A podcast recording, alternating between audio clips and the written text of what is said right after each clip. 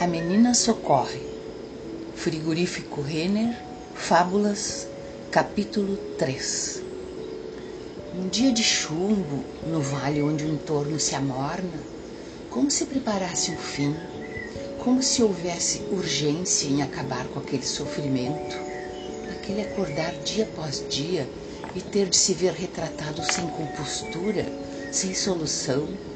Era assim que o prédio se sentia nessa manhã o dia, na verdade, não tinha nada de muito especial, mas a dor no peito se abria e foi nesta hora que ele resolveu chamar a si a autoridade de se desfazer em ruínas para todo sempre. Lançou um olhar ao rio, que hoje parecia mais soturno que normalmente, e também pouco resignado dos maus tratos recebidos da cidade, uma vez que sua natureza não dava conta de refazer os estragos. Muita água correndo, mas junto a ela todos os elementos para deixar qualquer fonte deteriorada. Resolveu então deixá-lo de fora dos seus planos para não lhe trazer mais aborrecimentos. Olhou para o seu corpanzil sucateado e começou a imaginar por onde começar a demolição.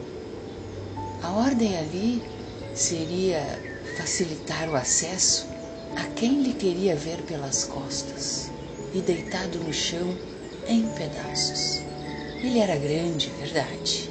Então, melhor atacar pelas bordas e ir retirando um por um todos os seus sonhos representados pelas muradas, também já vilipendiadas.